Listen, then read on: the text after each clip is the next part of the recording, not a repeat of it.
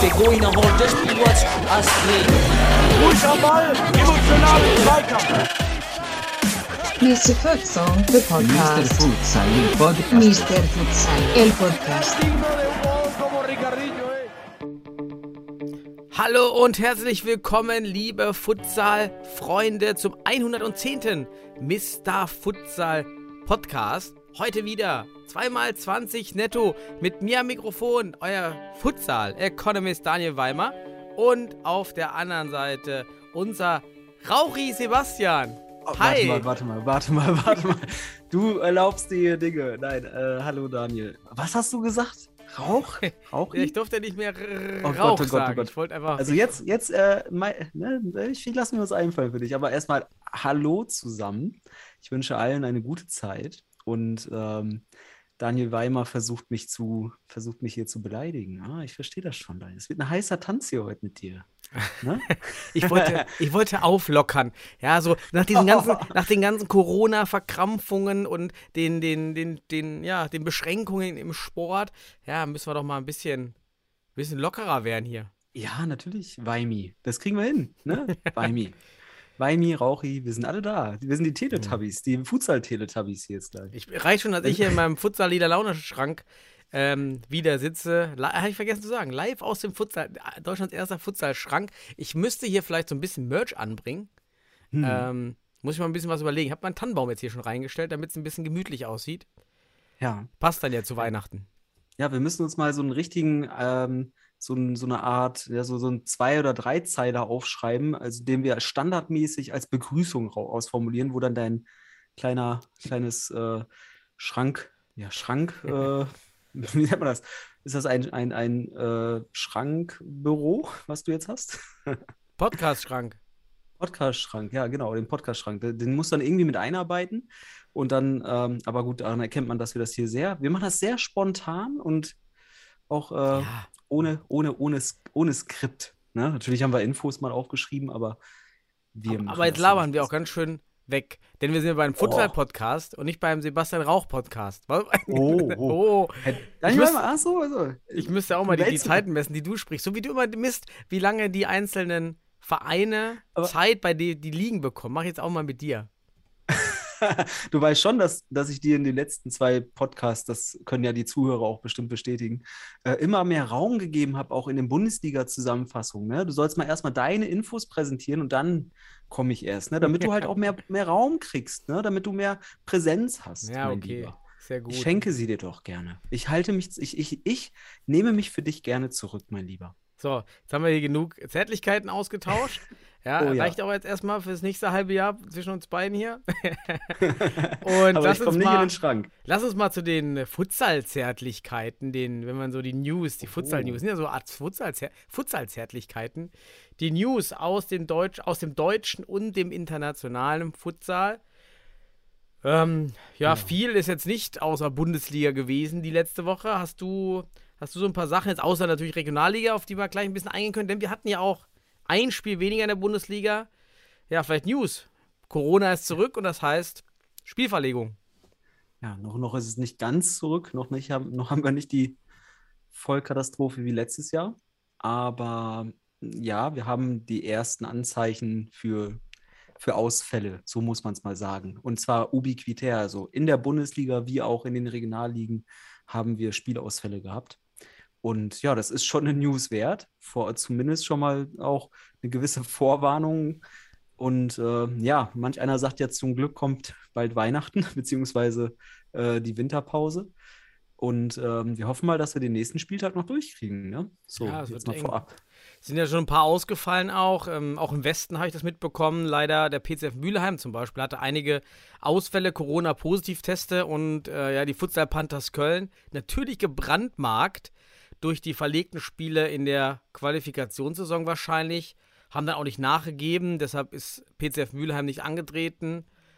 Ja, kann man irgendwie jede Seite Ja. so ein bisschen verstehen, aber ja, es- das führt halt wieder zu Verzerrungen einfach, ne? Das ist einfach ein grundsätzliches Problem dann, ne? Also, Ja, ist schade, ne? Jetzt hat Mülheim dort, glaube ich, 5 zu 0 verloren, offiziell.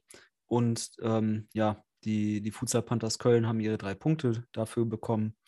Ähm, ja, du hast schon gesagt, es sind gebrandmarkt vom letzten Jahr. Ne? Also da hat man ja mit den ganzen Ausfällen auch immer wieder äh, Konfrontation gehabt. Und ja, man, man kann beide Seiten verstehen und am Ende muss es der Verband entscheiden. Und er hat, so wie ich das verstanden habe, auf drei Punkte für Köln entschieden, weil Köln die Absage oder die Ver Verlegung wohl nicht akzeptiert hat. Genau. Ja, aber das sind Ja. halt die Verzerrungen, ne? die dann auch zu Konflikten. Das ist ja auch schade, wenn man auch Ja. sieht, wie die letzte Saison nachwirkt. Da, und es gibt halt immer Spannungen, ähm, die jetzt wahrscheinlich für die nächsten Jahre existieren aufgrund dieser Verzerrungen. Ja, ist ganz bitter. Ja, natürlich ist das bitter. Aber ähm, noch sind wir nicht so weit. Also noch haben wir jetzt, haben wir natürlich einmal einen Ausfall gehabt im Westen. Hoffen wir, dass jetzt die nächsten Spieltage durchgehen, ne? Und vielleicht kommen wir da noch irgendwie durch. Auch wenn wir hier schon wieder die Doomsday-Prognosen und so weiter irgendwie Oh. äh, vor Augen haben. Also wir sollten nicht überrascht sein, sollte es wieder zu einer gewissen Aussetzung kommen. Ähm, aber spannend wird es ja auch, ob es in der Bundesliga dann, äh, falls es tatsächlich mal dazu kommt, dass wir sie wieder sagen, Hallenschließung oder sowas, kann passieren. Ja, Aber da ist jetzt der DFB, sieht- übrigens, da war auch letztens eine Diskussion Ja, äh, mit den Vereinsvertretern. Und, und zwar ist der DFB da tatsächlich gefordert, jetzt den Futsal auch als bundesweiten Erstligabetrieb, Hm. überreg bundesweiter überregionaler Spielbetrieb zu deklarieren, um dann auch nach den Corona-Bestimmungen als ähm, überregionale Ligen, ja, professionell sind wir ja nicht, aber überregionale Ligen haben eben in manchen Bundesländern äh, Sonderstatus und in einigen Bundesländern dann auch mit, ähm, mit Top-Ligen und mit Leistungssport ähm, deklariert. Wieder jedes Bundesland eigene Definition, aber das ist jetzt ein ganz wichtiger Schritt, der kommen muss vom DFB, ähm, dass man das bei den Sportverbänden so kommuniziert und beim Sportministerium, dass Futsal dazugehört. Und das ist natürlich auch wieder eine Uh. Chance. Ja, weil wenn das passiert, aufgrund von Corona, ja, Mhm. aber ist ja eine Aussage für die Ewigkeit. Ja, aber ich finde das krass, dass du das so äußerst, dass das noch gar nicht geschehen ist, weil ich weiß noch, wie wir vor der Bundesliga das als wichtigen Punkt genannt haben, dass die Bundesliga an den Start gehen muss, weil sie ja dann Corona-sicher sei, wie der Handball oder Mhm. sonst was. Ne? Also das war ja irgendwie selbstverständlich, dass man dann als Bundesliga unter bestimmten Hygienebedingungen ohne Zuschauer, falls nochmal, ne, wir waren ja schon auch äh, im Gedanken in diesem Worst Case, dass es nochmal so weit kommen könnte. Aber dass das jetzt erst noch wirklich gemacht werden muss, das überrascht mich ein wenig. Oder zumindest, dass es noch nicht so sicher ist, wie es vorher immer gesagt wurde. Also es hörte Korrekt. sich wie so ein, Ja. es hört sich wie, ein- wie ein festes Argument an vorher. Hätte man mir das gesagt, hätte ich gesagt, oh, da hätte aber ich mir das erstmal abgesichert. Zur Verteidigung, äh, die ganze Gesellschaft hat im Juli, Juli, August äh, ja gedacht, Koro was. Ja, wo ist das hin? Das ist weg, das ist erledigt, das kommt nicht wieder so richtig. Dass es so zurückschlägt und alles wieder genauso relevant wird wie vor einem Jahr. Damit haben zwar die Experten gerechnet, aber man selber, weiß nicht, wie es dir ging, hat das einfach so auch vielleicht unbewusst, so ein bisschen abgeschrieben, vergessen einfach, verdrängt. Ist auch schön, wenn man nicht Mhm. dran denken muss den ganzen Tag. Ja. Aber das ist natürlich für so einen Verband dann auch schwer. Also wenn das erstmal jetzt vorbei ist, wie möchte man argumentieren? Ja, Inzidenz ist bei fünf, wir hätten gern, jetzt, ja, dann, dann macht man den Schritt anscheinend nicht. Ja. Jetzt hat man natürlich dann Zeit okay, verloren. diese, die, dieses politische Wirrwarr, das hätte man wahrscheinlich sich nicht so erhofft und ähm, also dass es wirklich so destruktiv teilweise weitergeht politisch. Aber ähm, was man erwarten hätte können, äh, dass halt ein Virus wie ein SARS-Virus durchaus saisonal auftritt und halt zu kälteren Monaten eher wieder auftritt als im Sommer. So, das hätte man sich schon vor Augen ja, aber damit kannst du dann als Verband auch nicht mehr argumentieren. Weißt du was ich? Oder wir als Ja, natürlich. nicht Druck machen, weil es könnte kommen, ja, ist halt auch nicht ausreichend, um eine Aktion zu induzieren, die ein Verband erstmal ja gar nicht machen muss, solange die Inzidenz super niedrig ist. Ähm, ja. Ja. das, ja, naja, lassen wir das Thema. Auf jeden Ja. Fall ähm, können wir da hoffentlich da wenigstens weiter spielen. Und Genau. mit dem Wort spielen würde ich überleiten zur Regionalliga, oder? Hast du noch was? Ja, du warst jetzt gerade schon im Westen, da haben wir schon geklärt. Köln hat na, auch an grünen Tisch gewonnen, ist weiter Erster, führt ein, mit einem Punkt Vorsprung vor Cheruska Detmold die äh, Mhm. Tabelle an, welche ihrerseits ähm, in, gegen, gegen Post SV Düsseldorf mit 7-3 gewonnen haben. Zudem hat dann noch äh, Holzpfosten Schwerte das Heimspiel gegen die Bonner Futsal Lions, was mich sehr freut, dass die weiter antreten, mit 8-0 gewonnen. Und der Wuppertaler SV 12 zu 1 gegen die Black Panthers Bielefeld. Anscheinend sind die Black Panthers auswärts jetzt nicht so gut bestückt ne? wie zu Hause. Da fehlt dann vielleicht mal ein Hakim Eitan oder sowas. Der, also ich muss dir auch sagen, wenn ich so die Black Panthers anschaue und mir so ein paar Spieler anschaue, so ein Hakim Eitan hätte ich auch gerne in der Bundesliga gesehen. Echt schade, dass er nicht beim MCH ist. Ähm, also, genau, ist halt auch ein super Spezialist und vielleicht hätte man, ist auch einer, den man zu so einem richtigen Pivot endlich mal ausbilden kann, der wirklich ja. mit dem Rücken zum Tor das Spiel macht das, das wäre halt super. Das hat man am Wochenende, habe ich ja live die Hohensteiner Brasilianer gesehen. Ja, das ist ein anderes Pivot-Spiel mit dem Rücken zum Tor. Das sehen mhm. wir in Deutschland ganz selten. Hakim Eitan ist halt körperlich, wäre es einer gewesen. Und in dem Spiel war er wieder nicht dabei. 12-1 verloren, Hakim Eitan. Ich, es ist echt wirklich ein verlässliches Uhrwerk. Verlieren die Black Panthers recht hoch war Hakim Eiter nicht dabei. Ja, man muss sich mal vorstellen, ist ja auch einfach durchgehend Torschützenkönig im Westen gewesen. Das muss man einfach sagen. Ne? Äh, durchweg, immer wenn er eine Saison einigerma einigermaßen durchgespielt hat, das heißt, der hat mal die Hälfte der Spiele gemacht, wurde er Torschützen Torschützenkönig. Deswegen würde ich schon sagen, dass er die Grundvoraussetzung hat, um zumindest in einem Mittelfeldverein äh, in der Bundesliga durchaus gute Leistung zu bringen, wenn man ihn entsprechend auch noch gefördert hätte. Ne? Deswegen, also, das wäre das wär noch so ein ja, das, dieses Träumchen wird wahrscheinlich niemals mehr wahr werden, aber Hakim Eitern in der Bundesliga hätte ich schon gern gesehen. Das wäre schon mhm. interessant geworden. Ja, aber lass mal rübergehen in eine andere, in, in, in die nächste Regionalliga. Ja, ja? lass mal, was mal, Nord. Ja, gehen wir mal in den Norden. Da ist ja auch gut. Ja, ich kann mich erinnern, da ist was passiert. Da ist ja auch weiterhin richtig spannend. Ja, die spannendste Liga. Top, Top 4 sind alle punktgleich. Wie geil ist das eigentlich? Ja nach neun Spielen. Das heißt, das ist schon, also Hinrunde mehr oder weniger jetzt durch. Ne? Ähm, Woltmarshausen gewinnt gegen Kiel und somit haben wir oben ein Pari zwischen vier Mannschaften. St. Pauli gewinnt gegen Maihan und mhm. Sparta. Ja, Sparta ist auch noch oben mit dabei. Das heißt, ne, also Sparta gewinnt relativ locker 16 zu 1 gegen Hannover 96, die auch relativ weit unten jetzt stehen. Aber wir haben dort mehr oder weniger die Hinrunde durch und haben einen Vierkampf um den Relegationsplatz. Also wer sich für eine spannende Liga interessiert, sollte auf jeden Fall in den Norden schauen. Ich muss auch ehrlich sagen, ich kann mich an so eine Spannung nach so einer Anzahl von Spieltagen im deutschen Futsal auch nicht erinnern, dass ich sowas schon mal gesehen habe. Auch nicht in unteren Ligen. Ja, mhm. ein, zwei Teams mal drei, aber vier Teams so eng. Boah. Ja aber spricht natürlich auch für die starke Hegemonialmacht äh, der HSV Panthers vorher, ne? Mhm. Dass die da alles einfach weggeräumt haben und ja, und ähm, jetzt sind die HSV Panthers weg. Jetzt hast du Wacker noch damit hochgezogen, wo vielleicht auch noch ein paar bessere Spieler jetzt mit hingezogen sind. Jetzt bleibt da also der Rest über und der Rest war in der Vergangenheit jetzt auch relativ, relativ homogen. Und ähm, also St. Pauli, Sparta, äh, Kiel und so weiter, die hat man alle schon mal irgendwie auf der, auf der mhm da oben irgendwie mal sich Punkte klauen sehen. Woltmarshausen finde ich ganz interessant, die sich da jetzt oben mit reingefuchst haben. Also nach der Hinrunde so ein Ergebnis finde ich echt spannend und ich freue, also ich freue mich wirklich, diese Liga weiter zu verfolgen für die Rückrunde. Da ist einiges los. Also mhm. schauen, vor allen Dingen dann auch da, interessant. Ja. Sind die ähm, alle gleichmäßig stark oder gleichmäßig relativ schwach zu den anderen Ligen? Das genau. wird man dann ja sehen im Qualifikationsturnier, was sich dort ergibt. Ähm, aufgrund dessen, dass sie alle sehr gleich sind, könnte man vermuten, dass es eher dann schwächer ist und dass sie dann in der Qualifika in der Relegation vielleicht nicht so gut performen, obwohl natürlich der TSV Woltmarshausen einen Vorteil haben könnte, dass es ja als noch auch Fußballverein da noch Ressourcen gibt für neue Spieler. Aber sie haben jetzt auch nur eine Instagram-Seite für Futsal. Ähm, also ich, ich habe die jetzt erst gesehen. Äh, die gibt es schon ein bisschen länger. Also TSV, TS Woltmershausen scheint da auch im Futsal Fuß zu fassen, Spaß daran zu haben und das, das freut einem ja, wenn man solche Teams sieht, die rein aus dem Fußball kommen, wie halt unser erster FC Penzberg, die sich da super machen im Futsal. Mhm. Ja, also es ist ein sch schönes neues Team, würde ich jetzt sagen. Einfach auch für die Spannung, ob sie jetzt von der Leistungsstärke für eine Relegation gewappnet sind oder nicht, diese vier Teams da oben, das werden wir sehen.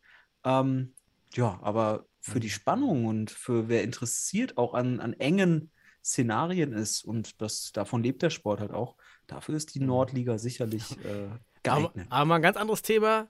also lieber PTSK Kiel, wir mögen euch ja, aber das Logo, ähm, das mag ich nicht. Das ist, also wenn ich jetzt mal das, das unkreativste Logo im deutschen Futsal wählen müsste, wäre der PTSK Kiel auf jeden Fall unter den Bottom 10. Oh, ey, ich, jetzt, jetzt bist du au- aus Kiel hören, ähm, das wird wieder modern.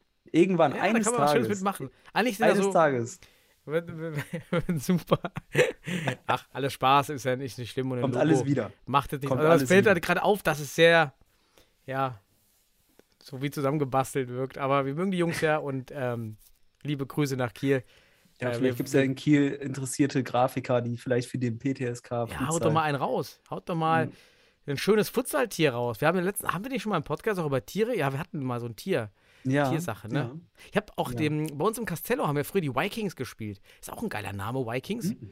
Ja, Ja, ja, hat, hat was, hat was, hat Wiki. was. So, Die Wikis. Äh, gehen wir auf den Süden. Kann, können Ja. auf den Süden übergehen? Kannst du mir da mal erzählen, was, was wir dort puh. Spektakuläres mitbekommen haben? Da gab es ja das Topspiel zwischen den Beton Boys München versus Mhm. Jan Regensburg Futsal. Daniel, was war da los? 8 zu 0 für die Mhm. Münchner gegen den bisherigen dominanten Verein in der Liga. Ähm, wobei Mhm. sie haben ja noch nicht gegeneinander gespielt gehabt. Aber kannst du mir mal schildern, wie du das wahrnimmst? Ja, ich habe mich dann noch mal ein bisschen intensiver mit den Beton Boys beschäftigt und der bisherigen ähm, ja, Bilanz in der aktuellen Saison. Denn die Beton Boys, da hatten wir ja schon überlegt, ob vielleicht einige Spieler den Verein verlassen haben und dem Futsal den Rücken gekehrt haben, weil dann doch eine Niederlage und ein überraschendes Unentschieden dabei war. Und wenn man sich die Namen anschaut, kommt man eigentlich auf zwei Spieler und das ist Mario Simic und Valentino Gafric. Ähm, in den Niederlagen war vor Dingen Valentino Gafric nicht dabei. Ich, Simic, Mario Simic meine ich jetzt auch nicht. Ähm, und diese zwei Spieler treiben dieses Team. Cekic ist auch noch richtig stark. Also die, ähm, die sind abhängig von diesen Spielern, die dann wohl auch entsprechend Oberliga oder Regionalliga teilweise spielen. Hm. Ja, also das äh, scheint einfach gute Kicker zu sein. Ähm, und dann, äh, das ist natürlich ein Ausrufezeichen Ja. gegen Jan Regensburg. Macht die Liga natürlich schön spannend in der Spitze. Ja, jetzt hast du da wieder ein, ein engeres Feld. Ne? Also das heißt, du hast da oben jetzt wieder ein bisschen mehr Spannung, was auf jeden Fall wichtig ist, oder ein bisschen oder ein sehr, sehr, sehr viel mehr Spannung als zuvor, weil natürlich auch mit Jan Regensburg zuvor ja, als Team vorne weggelaufen. Jetzt sind sie nur noch mit zwei Punkten Vorsprung, haben aber immer noch plus 67 Tore. Aber wie du schon sagst, bei den Beton Boys scheinen diese Spieler ja sehr wichtig zu sein, weil dort noch gar nicht so viele Tor, äh, Tore in der Tordifferenz zu sehen oder zu, ver, ja, zu ver, ver, vermerken waren. Aber jetzt 8 zu 0 gegen Regensburg. Das ist, das ist echt ein Ausrufezeichen. Zu null gegen diese Mannschaft, die zwar auch nur mit, ich glaube, mit sechs Feldspielern angetreten ist, aber das ist jetzt für Jan Regensburg vielleicht auch gar nicht so ein Novum. Ne? Also wir kennen das ja schon. Die sind ja auch jetzt nicht unfit. Ne? Wir kennen Lukas Kuhl als, als Fitnessmonster des deutschen Futsals. Ähm, aber da haben die Beton Boys wirklich äh, mal mit dem Betonhammer draufgehauen. Also muss man echt sagen. Ja. Ähm, das wird spannend auch. Also wir haben jetzt, und das ist das Interessante, in allen Regionalligen, zumindest die, die jetzt schon mh, Richtung Hinrunde oder äh, ja doch Ende Hinrunde gehen, deutliche Spannung und äh, doch nicht so eindeutig, wie man das vielleicht vorher angenommen hat, weil, und da siehst du es auch wieder, im Laufe der Saison jetzt, zum Beispiel Beton, Beton Boys, äh, dann kommen da wieder Spieler dazu, die das ganze Ding wieder drehen. Wir haben da einfach mh, keine richtige Homogenität innerhalb der Teams. Und dadurch hast du halt jetzt auch hier immer wieder Schwankungen. Ne? Das finde ich ganz spannend. Mhm. Ja, Schöne Liga. im Westen, im Norden und im Süden echt Spannung. Und Aber im da sieht man, Osten- glaube ich, dass beide Teams, Achso. weil wir gerade darüber gesprochen hatten, wie ist die Leistungsstärke oben im Norden. Und ich glaube, da sieht man jetzt wiederum bei diesem Zweikampf, die weit vorne, also auch Abstand haben, auch immer hoch gewinnen. Das ist wirklich Qualität, was da auf dem Platz steht. Das ist, äh, bin ich gespannt, wie ähm, wer in die Relegation kommt und ähm, mein, meine Vermutung, der Westen und der Süden ja, überstehen dann die Relegation, obwohl mit Kroatia Berlin Kommt ja auch nochmal ein starker Ja. Team. Aber okay, spannend. Machen wir weiter. Wir werden sehen, Ähm, wir werden sehen. was Ja. haben wir noch? Nordosten? Nee, der äh, Nordosten ist ja nun Nordost- jetzt. Ist jetzt die, die, die Meisterrunde, wenn man so will, ne? Die Mhm. spielen jetzt die, die jeweils dritten, die ersten drei der beiden Ligen, spielen jetzt Mhm. gegeneinander, haben, nehmen die Punkte aus der, aus den direkten Duellen gegeneinander mit.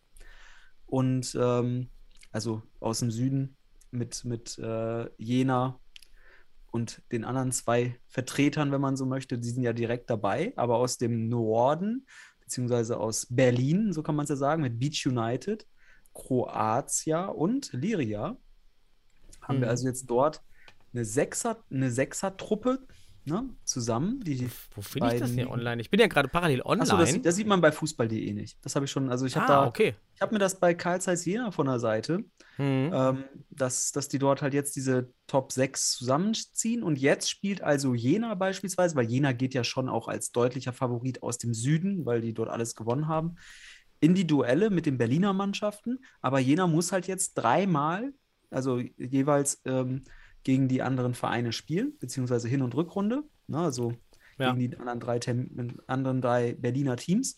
Ähm, hat aber gewissen Punktevorsprung, weil sie halt alles gewonnen haben in den direkten Duellen zuvor. Kann aber sich sehr leicht verändern, wenn jetzt die Berliner Mannschaften gegen Jena gewinnen.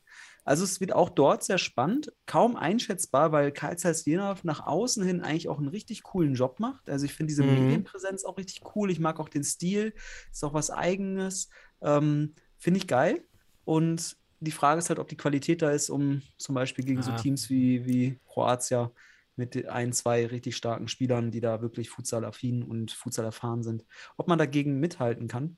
Ich meine, Ja. sie könnten natürlich jetzt die, die Power von Jena nutzen, vielleicht doch die, den, den Karlsruher das NLZ überzeugen und dort Spieler stellen. Wahrscheinlich wird es mit den aktuellen Spielern auch, bin ich eher bei dir, durch die starken Kroaten da auch und auch die, die, die, die Teams bei Liria mit, mit Wiegels beispielsweise, auch mit, auch mit Nationalspielern gespickt, sehe ich da auch geringe Chancen, das zu spielen. Wir wissen, im Futsal gewinnt einfach der Underdog fast nie. Wir denken an die letzte WM zurück, in der alle Teams im Achtelfinale die Favoriten waren aus den jeweiligen Gruppen. Es gab keinen Überraschungssieg, also keinen wirklichen Überraschungssieg. Das ist eben, weil es kein Low-Scoring-Game ist, wie im Basketball, Ja. gibt es eben ganz, äh, ja, wie soll auch so ein Überraschungssieg zustande kommen? Ja, also, Ja. ja, also bin ich, äh, ich finde das Modell gut, dass man die zwei Gruppen macht. Natürlich viel zu wenig Teams. Ja, bei, den, bei, bei den wenigen Teams hätte man lieber eine Liga machen können, aber damit spart sich der Süden einige Wege nach Berlin, die jetzt nicht mehr relevant sind. Man nimmt aber jetzt die Spiele schon mal mit, muss jetzt nicht nochmal doppelt spielen. An sich ein schönes Modell. Ja, was natürlich im Norden, das ich erfahren habe, immer noch weiterhin existiert, ist ja das, das Torverhältnis vor der vom direkten Vergleich zählt. Das finde ich dann schon hart, wenn man vielleicht aus, aus Ja. einer schwächeren Liga dann dort reinstößt und dann nimmt man ähm, vielleicht vom schwachen Dritten, der mit reinzieht, dann das sehr hohe Ergebnis mit. Naja, Ja, das finde ich auch durchaus zu diskutieren. Das Torverhältnis hier wirklich in diesem Sport Sinn ergibt, bei so einer Wertung hier eine Priorität drin zu finden. Nee, finde ich äh, nicht gut. Aber ähm, im Südwesten ging es dann ja auch noch weiter. Komm, lass mal die letzte Regionalliga machen. mhm. Da gab es ein Spiel zwischen Trier und Nierstein. Ähm, Zwei und Spiele. noch eine zwei, zwei Spiele, Entschuldigung, Entschuldigung, Entschuldigung. Ich wollte nur sagen, dass Nierstein äh, hier mit zwei Siegen aus zwei Spielen jetzt in die Saison gestartet ist. 10 zu 2 jetzt gegen Trier gewonnen. Und äh, ja, TSG Mainz 2, no, sieht aktuell nicht so gut aus. Aber Futsal Club Nova hat jetzt äh, Mhm. den ersten Sieg eingefahren. Mit vier Punkten jetzt auf Platz 3 in dieser Fünfer-Liga. Ähm, ja, Friesenheim dort auf Platz 1 nach drei Spielen, nach drei gemachten Spielen mit sieben Punkten. Ja, also ich glaube, diese Liga ist am schwierigsten einzuschätzen. Ne, was da am Ende tatsächlich dann vorne steht, werden wir dann sehen, weil wir hier auch noch gar nicht die Mannschaften so richtig kennengelernt haben und auch ja. am wenigsten Informationen kriegen aus dem Südwesten, so vom, vom Überblick her. Ja, ich bin mal gespannt. Wir werden diese, diese Liga weiter verfolgen und ähm, ja, mit, mit Genuss werden wir sie hier auch präsentieren, weil der Südwesten hier Mhm. natürlich ein, ein, ein, eine Mannschaft stellen wird für die Bundesliga-Relegation. Bundesliga, da war das Stichwort, Sebastian. Komm, wir haben schon 24 Minuten gequatscht. Soll Ja, ich komm, mal, soll ich mal erstmal die Halbzeit, die Halbzeitsirene starten für, für die Bundesliga-Halbzeit? Für die ersten zweimal 20 Minuten netto. Und dann, ähm, wie ist eigentlich hiermit? Was ist eigentlich unserem Slogan geworden? Egal wer du bist, was du machst. Futsal Bundesliga. Bundesliga. Ah, ich habe Ja. schön ist jetzt wieder die, die Gänsehaut, äh, haben sich die Haare wieder, die Nackenhaare aufgestellt bei allen Zuhörern bei diesem, bei diesem Titel wieder, der einen ja weiterhin nervt. Ja, er ist weiterhin aktuell bei unseren Bundesliga-Highlights und er nervt uns einfach jedes Mal mit demselben ähm, Spot. Ja, Wobei ich hatte auch am, am Wochenende ähm, bei einem Highlight auch wieder äh, eh das andere. Hier, die Welt wartet, hatte ich auch wieder. Aber das ist, glaube ich, so im Verhältnis 1 zu 4. So ja, das stimmt. Also auf jeden Fall hat man das eigene Format besser platziert und Adidas hat entsprechend nicht bezahlt. Ja, das stimmt. Das eigene Format wird, wird auf jeden Fall besser platziert. Das würde ich jetzt auch mal als schon signifikant und auch als eine repräsentative Stichprobe bei mir sehen, nachdem ich mir das 50 Mal angeschaut habe. da bin ich ja auch ganz bei dir. Vielleicht sollten wir per VPN einfach unseren, unseren Sitz, unseren Abrufsitz einfach mal nach Brasilien verlegen oder Amerika. Vielleicht können wir dann ja den, den Werbespot Werbung. irgendwie manipulieren. Vielleicht bekommen wir dann andere Spots oder ja, eine andere Ja. Würde Vielleicht kommt da irgendwie, irgendwie dann Samba-Werbung. Ich weiß es nicht. Also ich habe keine brasilianische VPN. Ich weiß nicht, was da genau kommt, aber ich würde mich auch dafür interessieren, ob das möglich wäre. Oder vielleicht kann uns, kann uns jemand, der uns aus dem Ausland zuhört und sich die Highlights anschaut, sagen, äh, ob es dort eine andere Werbung gibt. Ne? Wer weiß. Ne? Das stimmt. Wer, welche, können, wir, können wir hier mal aufrufen. Sagt uns, wie es, äh, ob, ob ihr da eine andere nervige Werbung kriegt vor, dem, vor den Highlights. Aber komm, jetzt haben wir da schon, wir haben da schon jetzt eine Legende, also was Legendäres rausgemacht. Ne? Also Ja. die, die Bundesliga ist, das ist jetzt unser Spot. Also ich kann dir ehrlich sagen, wenn der auf einmal in der Rückrunde weg wäre, dieser Spot, ne? egal wer du bist, wenn das fehlt, dann fehlt mir vielleicht auch ein Stück. äh, Stück Kla Klassik. Stockholm-Syndrom oder warum soll man das dann einfach, ja, es könnte sein, dass es so ein Stockholm-Syndrom ist, man findet das dann gut, weil man so Ja. gelitten hat. Ja, das könnte Du weißt ja auch nicht, was, was, was, was noch Schlimmeres kommen könnte dahinter. Deswegen, ne? Also von daher, ähm, ich bin damit sehr glücklich und ich freue mich sogar teilweise, weil ich drücke dann einfach auf Stumm und lass laufen und dann äh, habe ich 20 Sekunden Zeit, irgendwie mir ein Getränk zu holen oder so und dann gucke ich mir die Highlights an. Fertig. Ne? Ähm, aber lass doch mal, lass doch mal auf die Spiele gehen und ähm, Ja, du auf- die Länge. Ja, lass gehen. ja, Du darfst Daniel. Daniel, Komm, Fortuna versus Hot, Hot, Hot 05 Ja. Futsal. Wir können ja, also du kannst gerne deine, deine Detailarbeit gleich wieder ne, hervortun. Ähm, ich würde aber dann auch gerne mit dir jedes Tor dann immer so ein bisschen auch ergänzen. Dann brauche ich am Ende nicht so einen Rundumschlag machen. Ähm, aber Fortuna verliert 2 zu 5 im Heimspiel gegen durchaus gut gelaunte oder besser gesagt auch gut performende äh, Hohensteiner. Aber kannst du mir eins sagen? Da war so ein doppelter Mittelkreis im Castello. Kannst du mir sagen, wer hat den gezogen, ey? Äh, Das war, das Hm. Ja. sah aus, als hätte, ihn, hätte, Also- ihn, hätte ihn jemand betrunken dort Also- äh, gezogen. Wenn wir über diesen Mittelkreis reden, da fällt mir eigentlich nur eins ein. Bundesliga. Oh je. Wissen Sie, wir haben genug Sorgen damit. Das waren richtige Sorgen. Ja, wir waren nicht vorbereitet. Also ich war in der Halle, das Spiel. Ich Ja. konnte leider diesmal auch nicht viel mitorganisieren, weil ich meine, meine Kinder hatte. Die waren mit dabei. Die haben unten schön gespielt. Die haben sich richtig gefreut da und ähm, wurden da auch von, von so einem Lukas Sepp, der war da, ist ja noch verletzt, aber der hat ja auch mit, viel mit Kinderarbeit und hat noch mit meinen Kindern gespielt. Fand ich super. Ähm, und da kam dann plötzlich eine Stunde vor Anstoß auf einmal der Schiedsrichter und meinte, ja, der Durchmesser des Kreises sind nicht drei Meter wie nach Regularien, sondern nur zwei Meter, denn es ist ja ein Basketball-Mittelkreis. Und er pfeift das Spiel nicht an, wenn dieser Kreis nicht gezogen wird. Ah, und dann kamen bei euch die großen Geometriker, Mathematiker Ja. heraus und haben sich gesagt, ich laufe jetzt da einen Kreis ab und mache ein Ei. Oder wie? Ja, das ist natürlich ohne, ohne ein Lot, ohne eine Schnur super schwer, die man jetzt auch nicht mit ähm, 1,50 Meter Durchmesser hat, um so einen 3 Meter äh, Radius, 1 Meter, genau, 1,50 Meter Radius, um 3 Meter Durchmesser Hm. zu ziehen. Ja, also erst haben wir die vier Punkte abgeklebt, sozusagen die ja, Ecken nicht, aber quasi Oh. Nord, Ost, Süd und West haben wir abgeklebt, einfach in ein Tape-Stück. Dann kann man sich den Kreis ja imaginär ja schon denken. Denn dieser Kreis hat ja nur Relevanz, korrigiere mich, beim Anstoß.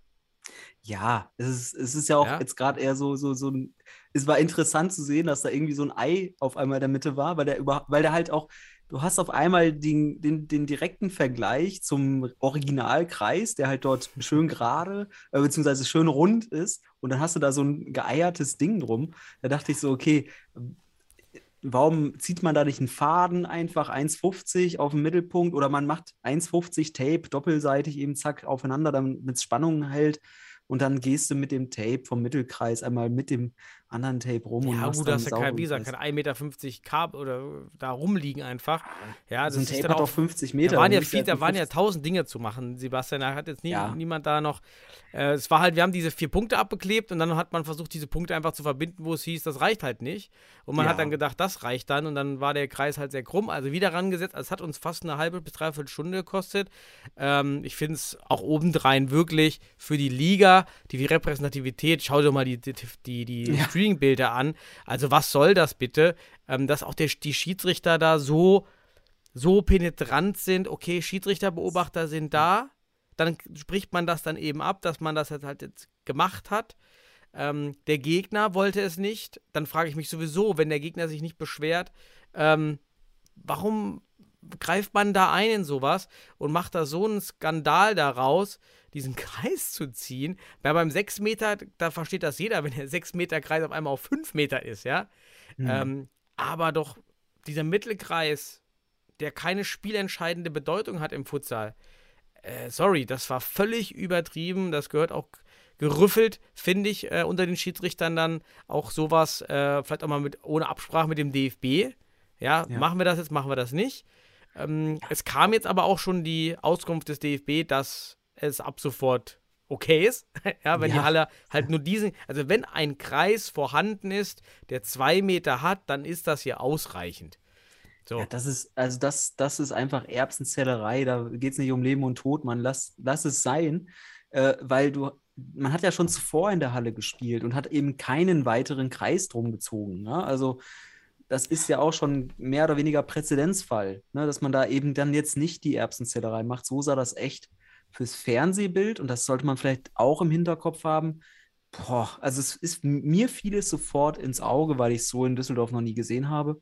Und äh, ich fand es auf jeden Fall unglücklich, dort ja, so ein, so ein Wir sollten ja auch noch eigentlich einen DFB-Aufkleber, so wie jeder Verein, bekommt jetzt einen DFB-Bundesliga-Aufkleber mit unserem Nils Klemms-Logo ähm, und kann den dann für die halt so drei Spiele und Mhm. kann diese dann auf den Mittelkreis kleben. Der hat einen Durchmesser von drei Metern, aber der kam leider zu spät. Ah, okay. Er Ja, sollte da sein, war nicht da und gerade nur in dem Spiel machen die Schiedsrichter da so einen Aufstand. Da muss ich auch sagen, die Schiedsrichter kämpfen ja immer um die Anerkennung und den Respekt. Also das tut doch dem Ganzen wirklich nicht gerade einen positiven Anschub geben, dass man äh, da ist auch noch die, die, die großen positiven Gefühle hat gegenüber den Schiedsrichtern. Ja, äh, was soll's. Also, ja, du weißt ja auch, dass die Schiedsrichter beobachtet werden und vielleicht hat, ist dann da jemand ein bisschen nervös geworden oder so, keine Ahnung. Man, also es wäre niemandem aufgefallen, wenn man es nicht gemacht hätte. Ganz einfach. So, Und und dann wenn hätte man es der im Nachgang Beobachter gesehen hätte, Ja. hätte man erklärt, warum man das nicht macht. Ja? Oder sich mit Genau. dem DFB Rücksprache. Naja, so haben wir da halt. ja. Aber erzähl mal so ein bisschen die Eindrücke äh, Ja. aus der Halle. Wie war's? Ja, wir hatten jetzt tatsächlich mehr Zuschauer. Wir haben auch ähm, eigentlich gedacht, dass wir nicht so viele haben aufgrund von 2G. Es waren natürlich viele Kinder, die wir da akquirieren konnten in der Halle. Es waren so, beim DFB, da steht 250, würde ich jetzt nicht ganz mittragen, m, eher so 150 bis 200. Aber äh, die Hohensteiner, ha Hohenstein, äh, Hohensteiner, oh, ja, haben ähm, die Fans aus Hohenstein haben auch eine Trommel mitgehabt. Wir haben jetzt auch eine Trommel besorgt. Dann war schon mal mehr Stimmung. Und das macht so einen Unterschied aus. Eine Trommel in einer Halle, das war ja immer mein, mein Spruch. Ähm, ja, äh, mit, mit, mit mehr Stimmung bekommt man auch die Leute dann äh, vielleicht für mehr Spiele überzeugt in der Zukunft. Das heißt, das war, das Setting war, war gut an diesem Tag. Mit trotz 2G ähm, lief gut. Also das war alles ähm, top. Ja, wir haben ein neues Maskottchen jetzt. Wir suchen aber noch einen Namen. Äh, ein Löwen, passt ja zu Düsseldorf, passt auch zu den Lions früher. Ähm, ist auch rumgegangen. Meine Kinder waren wie verrückt, die haben das Maskottchen mal Leo genannt. Leo, das ist Leo der Löwe. Und ich habe tausendmal gesagt, nein, das ist nicht Leo der Löwe, der hat noch keinen Namen. ja, die sind dann wie verrückt und es war wieder die Bestätigung, dass es für die Kinder so super ist. Ja, Also ich- Ich habe dir gesagt, ich fände den Namen Felix toll. Es ist ein toller Name für, für einen Löwen.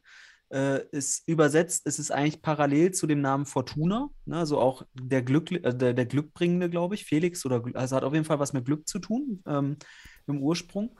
Und Mhm. ähm, ist eine tolle Alliteration auch. Felix der Fortuna Futsal-Löwe. Ist, das ist richtig geil. das ist ja fast wie Carla Kolumna und Benjamin Blümchen. Ja. ja, Felix passt. Aber wenn ihr noch einen anderen habt, Schön. meine Güte. Ja, ich könnte dir deinem Beispiel folgen. nicht Felix Du hast ja das Maskottchen Sebi genannt. Soll ich es Dani nennen? Oder? Ja, oder weil, nein, ach nein, Sebi, ach Gott, Sebi ist doch seine Stadt Bielefeld. Da müsstet ihr jetzt so zum Beispiel Fodu sagen, Fortuna Düsseldorf, Fodu, Fodu der Löwe. Geht auch. Ja? So, Gato. Gato hat meine in der, in der Tufli war auch äh, Turnverein Flingern. Das war der ursprüngliche Name von Fortuna Düsseldorf ähm, im Gründungsjahr. Also gibt, gibt einige ähm, Favoriten. Fortuni geht vielleicht auch. Ja, aber es ist, ich finde auch schön, wenn es eine Story hat, die nicht so ganz so platt ist. Ja, ich, ich, ich, aber ich würde es nicht zu speziell machen. Ich würde es auch äh, zugänglich für, für Kinder machen, zugänglich für, für Erwachsene. Deswegen, ich sage euch eins, Felix. Felix ist, der, ist ein geiler Name. Sorry. So, gehen wir mal vom, Aber- vom, vom, vom Tier weg. gehen wir Ja, mal. wir, was hat denn Fortuna gemacht gegen Hohenstein? Was Ja. war denn das da? Erzähl mal. Also, Also ich habe ja auch was, aber erste Halbzeit war wirklich nicht gut. Klar, wir haben viele Verletzte. Sepp weiterhin verletzt, Thiemann weiterhin verletzt. Ähm, jetzt kommt dann noch ähm, Yoshida, hat sich die Rippen gebrochen in dem Spiel. Ähm, also das Spiel war jetzt schon nicht unter den besten Sternen, muss man ganz klar sagen. Aber unabhängig davon hat man, war, äh, war der Versuch am Anfang, äh, das hohe Pressing von Hot mit einem 4-0 auf 10 Meter in der eigenen Hälfte zu, zu reagieren, was überhaupt nicht funktioniert hat, weil wir dafür überhaupt nicht pressing genug war, resistent waren, die Spieler, die da halt da war. Außer Yoshida gab es da selten individualtechnische äh, Möglichkeiten, sich zu befreien. Also ging der Ball ins Aus. Es ging ja keiner nach vorne, weil es ja 4-0 war. Also ein Pivot zum Anspielen war auch nicht da und dann fielen auch direkt die, die ersten zwei Tore. Und das hatte wirklich den Anschein leider von Regionalliga gegen Bundesliga am Anfang. ja. Denn die Unterschiede waren physisch, technisch enorm. Die Brasilianer, Sampaio, Garibaldi, richtig gute Futsaler, Futsaltechnik. Ich habe ja vorhin gesagt, Spiel, Rücken zum Tor, Schuss finden, äh, Pikeschuss, ähm, Blocks. Ähm, das hat alles gesessen. Das sah richtig gut aus. Hm. Ja, ist mir auch. Mir kommt es so vor, als wären die brasilianischen Spieler bei Hot jetzt so langsam angekommen, auch in der Liga. Also die Form ist auf jeden Fall stabil und äh, stetig aufsteigend. Ich habe mir beim 1-0 gedacht, das war ein schöner verdeckter Schuss von Garibaldi. Natürlich äh, hat man sich da jetzt nicht so wirklich schlau verhalten in der Defensive, da würde ich aber jetzt gar nicht so das größte Manko setzen. Beim 0 zu 2, ne? Also natürlich bei Fortuna beim 1-0, ne, kannst du gleich noch was zu sagen, aber beim 0 zu 2 ähm, gab es ja den Eckball. Ist, jetzt kann man erstmal positiv sagen, äh, Hot, schöne Ablage von Oliveira für Mika, heißt er, glaube ich. Aber jetzt ganz ehrlich, Düsseldorf steht da zwar diesmal ein bisschen kompakter, aber viel zu zögerlich und dann auch teilweise, also oder alle, so kann man es leider sagen, alle gucken mit den Augen auf den Ball, sehen Mhm. nicht, was da im Hinter, im, im, im Rückraum abgeht. So kann zum Beispiel äh, der Ferre Davos, den ich ja eigentlich äh, in der Regionalliga immer ganz gut fand, aber der ist ja völlig, der, der, der agiert völlig falsch aus meiner Sicht, weil er einfach nur auf den Ball guckt und eben nicht sieht, was da im Rückraum abgeht, dass er da eben hingehen kann, beispielsweise sich aus dieser, äh, ja, aus dieser äh, Kompaktheit lösen kann, um dort halt wirklich zu, zu stören. Naja, wie siehst du die ersten beiden Gegentore? Ja, also beim, beim 0 zu 1, da, da steht erstmal die Raute zu weit auseinander, weil zwei Spieler von uns ähm, stehen Mhm. genau am Einkicker. Das war ein Einkick auch, auch ein Standard erstmal, auf vielleicht 15 Meter Höhe äh, von Hot. Und die anderen zwei, der rechte Aller und der, der, der Fixo, äh, standen deutlich weit auseinander. Das war dann auch das Problem. Dann läuft Ribeiro vom Einkick los und Schnitzerling und Devos blocken beide Ribeiro nicht. Der läuft an beiden vorbei. Kein Block, kein gar nichts, kein Folgen. Ähm, und dann ist halt Suzuki auch ein bisschen überfordert. Der ist dann auch klein und schmächtig. Äh, ist zwar ein super Zweikämpfer, ähm, aber da gegen, die, gegen Sampaio und Co. Ähm, ja, lässt da einfach Garibaldi aus den Augen, konzentriert sich auf einmal in die Mitte, macht dasselbe Problem, nur auf den Ball fokussieren. Ja, und dann wird es schwer. Ähm, und dann äh, Zirkel, den hat man doch früher mal gesagt. Eine Winkelzirkeln, woher das auch immer kommen mag. Ähm, Garibaldi richtig Groot, da ne? oben Ja. rein. Noch eine kleine Ko- Alikan Gedächtnis, ähm, Showflug von, von Chris und trotzdem eingeschlagen. Also der, der Fehler oder Fehler äh, beim Eingucken nicht zu blocken und dieses weit und Ja. diese zu weite Raute. Beim, beim, jetzt kommen wir mal auf den Eckball, wie ich es gerade schon gesagt habe. Würdest du es auch so sehen? Weil ich habe mir jetzt Ja. die Fortuna-Eckbälle im Laufe der Saison mal wieder häufiger angeschaut. Und ähm, erst hat man vielleicht, also man findet da irgendwie nicht den richtigen Zugang, weil man halt äh, immer noch die Fehler macht, s- sein, sein Gegenspieler auch aus den Augen zu verlieren, beziehungsweise einfach die gegnerische Mannschaft nicht wirklich zu antizipieren. Man schaut sehr stark auf den Ball und ja, dann kann man kompakt stehen, wie man will. Dann kann da der, der äh, Oliveira den Ball ganz wirklich, jetzt auch nicht optimal, aber schön mit der, mit der Sohle nach hinten ablegen und dann kann Ja. das Ding einschlagen. Ne? Also Muss man erstmal sagen, war eine schöne Eckenvariante, war einstudiert, Ja. war gewollt. Selbe wie bei, bei Weil Imdorf. Hott und Weil Imdorf für mich die besten Standardteams, die äh, sichtlich, ersichtlich das gut trainieren. Und ähm, ja, ganz klar, der Blick geht auf den Ball. Ähm, dann ist auch für Groth, der Groth schwer, den, den Ball zu sehen, sehr Ja. ähm, kaum sichtbar. Ähm, aber dann auch die, die, die Art, wie man dann spontan versucht abzuwehren, ist aus Torwartsicht auch so ein bisschen der Hinweis, dass die Knieabwehr, äh, die man da bringt, noch nicht so Automatismen sind und dann ja. rutscht er da halt auch noch durch die Beine da irgendwie durch. Ähm, Ja, aber war so Blick auf die Ecke. War Fußball. wie beim HSV, wie bei den Panthers, das haben wir auch mehrfach schon erklärt. Ja, und dann das 3-0. Ne, da, Ja, ja, ja, ja. Ja, ich habe jetzt, ich habe, ich habe, als ich mir die Szene angeschaut habe, ne, so der Ferre Davos, ich habe ja gesagt, ähm, ich fand den in der, in der, in der Regionalliga immer richtig gut, aber ich habe das Gefühl, in der Bundesliga ist der mm, nicht so stark, beziehungsweise vielleicht nicht ganz das Bundesliga-Niveau, was ich erwartet habe. Aber hier ein gewisser Blackout von ihm, ein Kick auf Mittellinienhöhe, ähm, dann wollen sie pl- plötzlich mit Flying de Groot halt per, über Ala zu Ala ein Kick sozusagen anspielen. Aber dann spielt er so einen Kullerball ungenau und Wittig antizipiert einfach und schießt ins leere Tor. Ja. Zack, 0-3. Und damit war das Ding gegen Hott in so einer Form, die das Spiel ernst nehmen, Hm. schon nahezu unmöglich noch zu drehen. Ja, Aber- dieser Pass, ich meine, ich habe meinen Spielern auch immer gesagt, dass Futsal ist das Spiel der 5-Meter-Pässe. Das ist immer genau das Halb, einfach das Halbfeld. Das ist die Halbfelddistanz. Ja. Das sind die besten Pässe, die effizientesten Pässe im Futsal, sind diese 5-Meter-Pässe. Das ist ausreichend Zeit, um nachzulaufen, äh, relativ wenig Zeit für den Gegner darauf zu reagieren und abzufangen.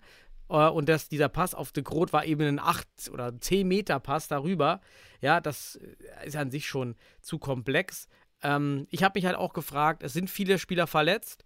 Ähm, warum spielt man komplexe Einkicks? Mit auch am Ende auch das 2 zu 5 war wieder so ein Einkick. Ähm, warum spiele ich komplexe Einkicks mit, mit einem Spielerpotenzial, was eben nicht das Optimum ist? Warum nicht einfach den, den Einkick? Weil am Ende sind auch alle, ähm, Suzuki läuft los, und ich glaube Schnitzerling läuft los und alle Ja. laufen Ja, alle in weg. die Passlinien. Ja, also Ja. in, die, in die Passdeckung und sind gar nicht anspielbar. Ähm, so richtig habe ich den Einkick auch jetzt auch nicht verstanden. Und auch, wie, weiß nicht, wie siehst du das? Eine Einkick-Variante auf 20 Metern? Nein. Also Ala zu Ala-Pässe sowieso, wenn, wenn das Zentrum nicht klar äh, frei ist und du kannst da, also hast keinen Druck dort.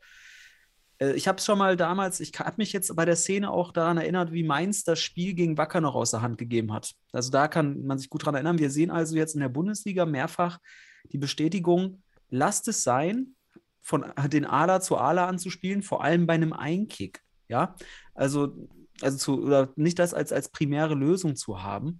Und ähm, hier ist es echt wieder in die Hose gegangen und Wittig antizipiert das natürlich auch gut, aber wie du schon sagst, der Schnitzerling und auch noch die weiteren Spieler laufen alle, rennen nach vorne, so offensichtlich. Und das Interessante ist, das Pro man wusste, ohne dass man de Groot sieht, dass de Groot rauskommt. Das wusste man. Also, und, und, und Wittig sieht ihn ja sogar noch. Und Wittig Ja, hat zu 100% gewusst, ach, die wollen jetzt wieder den Flying bringen. Und das ist die Option 1. Und dann nutzt, dann will er die Option 1 spielen und Wittig äh, nimmt den dankbar an, hat da gewisse Erfahrung, antizipiert Mhm. schnell und zack. Ja, muss man sagen. Das, das erfordert auch auf der Seite die, die, die Antizipation, Ja. ähm, da hinzugehen, äh, muss man unabhängig davon, dass es ein missglückter Einkick war, ähm, absolut auch äh, wittig, da 50 Prozent des Tors mitgeben, dass Ja. er da so, so hingeht, so schnell und dann auch, auch verwandelt aus 20 Metern, ne? Ja, auch noch so einem Grätschpass, wenn man so will. Weil de Groot ja noch versucht hat, hinzukommen. Ne? Also, es war ja ein Kullerball. Deswegen hat, hat sich ja noch de Groot darum gekümmert, noch ranzukommen.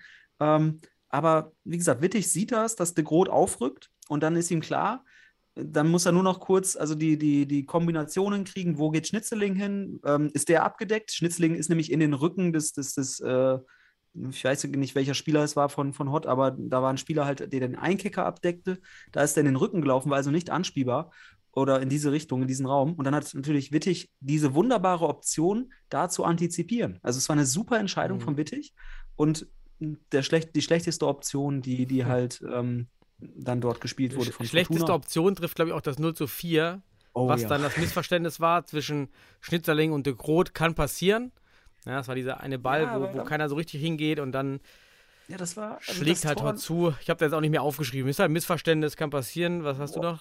Ja, ich habe mir da, ich habe mir da auf jeden Fall noch hier und da was gedacht, weil also sowas nennt man im Sport irgendwann auch Slapstick. Also ohne es böse zu meinen. Aber es, es war ja so, dass ich glaube, das war erst so ein bisschen Gestocher. Dann kriegt äh, ah, schon Halbzeit. Ja, da müssen wir gleich. Aber Fortuna ist halt auch eine, Her eine Herzensangelegenheit für dich, wa? Hm. Ähm, aber dann macht äh, Yoshida, glaube ich, mehr, äh, man weiß es nicht ganz genau, Quer- oder Rückpass. Auf jeden Fall muss man auch sagen, mir war nicht deutlich, will er jetzt zu De, De Groot oder Schnitzeling spielen, der kam irgendwo dazwischen. Ähm, auch hier muss man sagen, die Passqualität, oh, da darf er den Ball erst annehmen, da hast du ja auch schon mal beim le- letzten Mal so hingewiesen drauf und da sind wir drauf eingegangen, spielt mit zwei Kontakten, egal ob vor dem Mhm. Tor oder auch im Spielaufbau. Er spielt den direkt rüberspielen, dadurch wird er ungenau, da fehlt Passqualität und dann orientieren sich beide zum Ball, De Groot und Schnitzerling. Und De Groot nimmt den Ball mit links und schießt dann relativ kopflos Schnitzerling ab. Und ja, Klima macht im vierten Spiel in Folge ein Tor, weil das Tor Mhm. leer war. Also auch ganz leichte Aufgabe für, für Hohenstein. Wurde hier also zweimal eingeladen und dann stehen es 4-0 und dann Gut, sie Hast haben halt, nicht mehr viel? das sieht man halt dann auch nur wieder, wenn man in der Halle ist. Sie haben halt das ganze Spiel schnell, dynamisch, eng gepresst auf, auf Dreiviertelfeld und erzwingen damit dann natürlich auch solche Szenen. Ähm, also muss erstmal ein Slapstick erzwingen in, in dem Fall. Ja, natürlich ist das gut. Natürlich, aber dann siehst du halt auch, dass hier tatsächlich Kreativität und auch bestimmte Aspekte fehlen, sei es auch ein Spieler wie Sepp oder ein Teammann, die da auch mal in gewissermaßen druckresistent sind in so einer Situation. Ja. Ähm, und das fehlt, das fehlt Fortuna aktuell einfach, Eigentlich aus meiner. Sicht. Aus meiner Sicht nur Yoshida, der Ja, das Niveau aber in dem Moment macht Yoshida kann. halt, ist, steckt, lässt er sich vielleicht anstecken, was auch immer, aber ist halt auch in der Hinsicht dann nicht der Pressing-Resistente. Eigentlich ist alles ruhig. Die haben den Ball, aber da machen sie es wieder so wild. Und dann liegst du 4-0 hinten. Ähm, ich hätte am, ich, zu den 1 zu 4 und 2 zu 4, das kannst du gerne, gerne kurz kommentieren. Ich habe am Ende noch zum 2 zu 5 noch was, was mir aufgefallen ist, aber Mhm.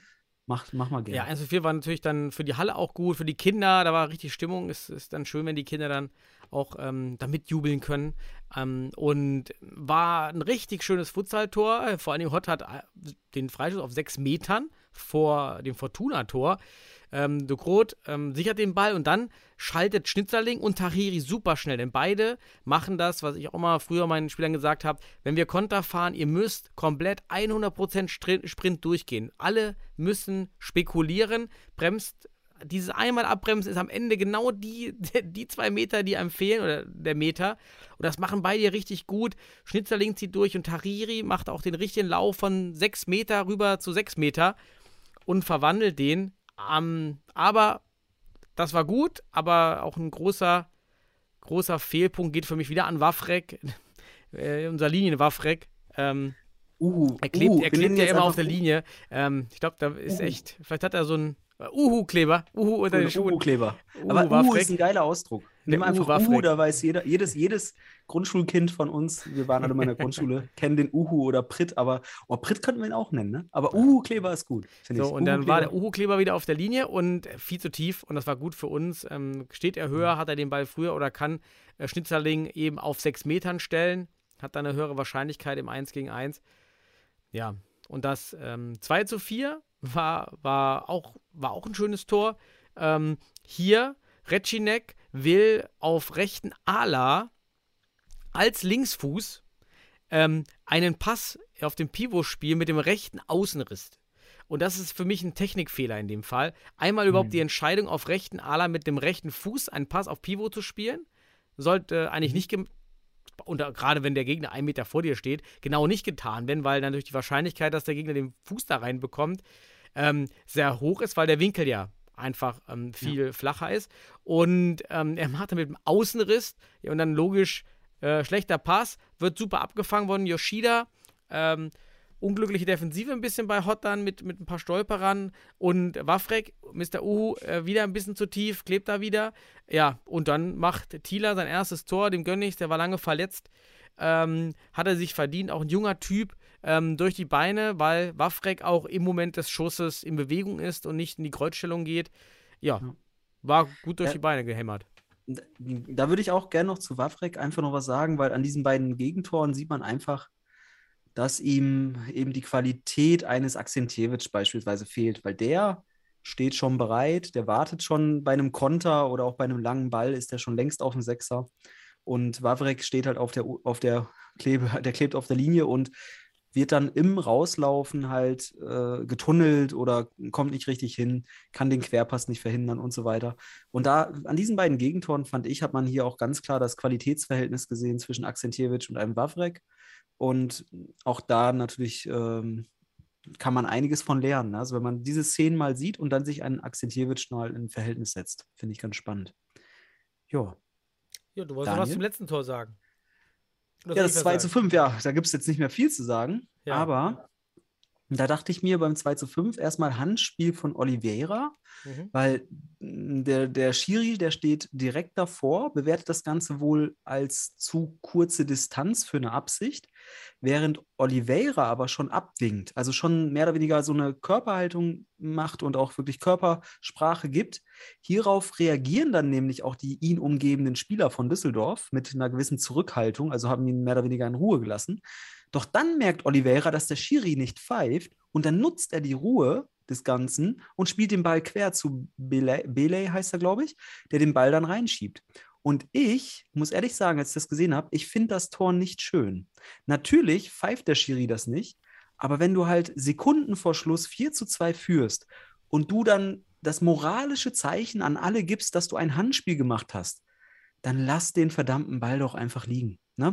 Das wäre aus meiner Sicht eine ich geb dir schöne recht, aber das sind Ja. Automatismen. Da, da ist das Tier Ja. in uns Menschen, was dann sagt, äh, weitermachen. Ähm, Ja. Das ist ja Automatismus. Da ist man ja selten so ja, ähm, ich sage ja, das reflektiert in dem Moment, weißt du? Das, das ist jetzt, eine, das ist halt, das wäre jetzt, ich, ich sage ja, ich, ich möchte jetzt auch mal gerne sagen, was jetzt moralisch, was woraus wir lernen könnten vielleicht. Aber das wäre eine große Geste aus meiner Sicht gewesen. Ähm, weil, ja, irgendwie ist das dann blöd und auch nicht vorbildlich aus meiner Sicht. Allerdings, ich, ich will das gar nicht, ich will das nicht negativ sagen. Ich sage, es ist nur nicht schön. Ist jetzt völlig okay, ist ja sportlich, der Schiri pfeift nicht. Er hat halt nicht gepfiffen und dann fehlt eben vielleicht die Wahrnehmung und die Düsseldorfer haben halt durch die Körpersprache von Oliveira hier ähm, oder sind eher von Fairness ausgegangen. Aber ich wollte nur sagen, ich kann die Aufregung der Düsseldorfer dann auch voll verstehen, wenn die das Tor, also denn das Ja, Tor war klar. moralisch vielleicht nicht ganz, ganz schön. Ne? So, Es war- deswegen. Schwierig gelaufen. Am, am Spielergebnis hat es dann nichts mehr verändert. Ähm, Ja. Also Fazit, ich würde wirklich sagen, durch die Verletzten, auch gerade durch die Verletzten, ja, war es eben doch so eine Art besseres Regional, gutes Regionalligateam, vielleicht sehr gutes gegen ein sehr gutes Bundesligateam. Äh, Hott hat einfach sehr gute Individualisten, die schön Futsal zeigen und Sampaio ist einfach eine körperliche Maschine. Äh, jetzt habe ich doch mal live gesehen. Ähm, ist schon cool, wenn man die Leute live sieht und auch die, die von, von Hohenstein kamen einige auf mich zu und meinten, hey, sieht man sich auch mal vom Podcast, man hört immer nur die Stimme. Das freut mich natürlich dann auch, auch wieder mehr in Kontakt äh, zu kommen mit den jeweiligen Verantwortlichen und auch Leuten, Ja. die, die unseren Podcast hören. Ähm, Mhm. Das hat mich natürlich besonders gefreut. Ja. Ja. von uns liebe Grüße nach Hohenstein. Tolle, tolle Performance, die letzten Spiele, macht richtig Spaß zuzuschauen. Die Mhm. brasilianischen Spieler und auch das Team wirkt so mittlerweile mehr flüssig. Ähm, man wird aber auch in den Topspielen gegen die vielleicht individuell stärkeren Teams wie Stuttgart dann sehen, vielleicht auch schon gegen Weil im Dorf jetzt demnächst beim Live-Spiel, ähm, ob es hier die Gruppentaktik, ob die sich so intensiviert hat, dass die Individualtaktik jetzt auch kommt. Wir werden es sehen. Ich bin gespannt, Mhm. weil wir, man hat jetzt ein Topspiel vor sich gegen Weil im Dorf. Ähm, das wird interessant. Ich schätze aber ein, dass Hohenstein da wirklich sehr gut gegen gewappnet ist aktuell. Die machen echt einen sehr souveränen und einen sehr stabilen Eindruck. Ist dir eigentlich Also aufgefallen, dass die Kamera diesmal Weitwinkel war bei dem Spiel? Und ich fand das gut, weil dadurch hat der Kameramann oder Frau die schnellere Möglichkeit, den Kameraschwenk zu vollziehen Mhm. und somit auch die Tore nicht zu verpassen. Das fand ich jetzt hier viel besser. Ähm, ob man das immer macht, weil es natürlich auch sehr viele Details nicht zeigt dadurch. Mhm. Ja, ich würde es halt gut finden, wenn die Jungs von die Ligen erstmal wieder viel das Geplapper da weglassen und mehr Szenen zeigen. Auch bei dem Spiel, wenn man vor Ort ist und sieht, was dann gezeigt wird, dann fehlen einfach super viele Szenen. Ja. Ähm, aber wenn man eine Zoom-Kamera hat und dann aber als Sicherheit diese Weitwinkelkamera mitlaufen lässt, ja, also das würde ich optimal finden. Dann kann man eben im Fall eines verpassten Tores dann die zweite Kameraperspektive mit benutzen. Ja, ähm, ist mir nochmal aufgefallen. Ja, das war ja, das war ja geil an den Länderspielen jetzt zuletzt mit diesen, ich weiß gar nicht, wie hießen sie nochmal, die das übertragen, das waren nicht liegen ähm, oder wie auch immer, aber die hatten ja mehrere Perspektiven und haben das am Ende auch gut gemixt, Ja. sodass man einen guten Eindruck hatte.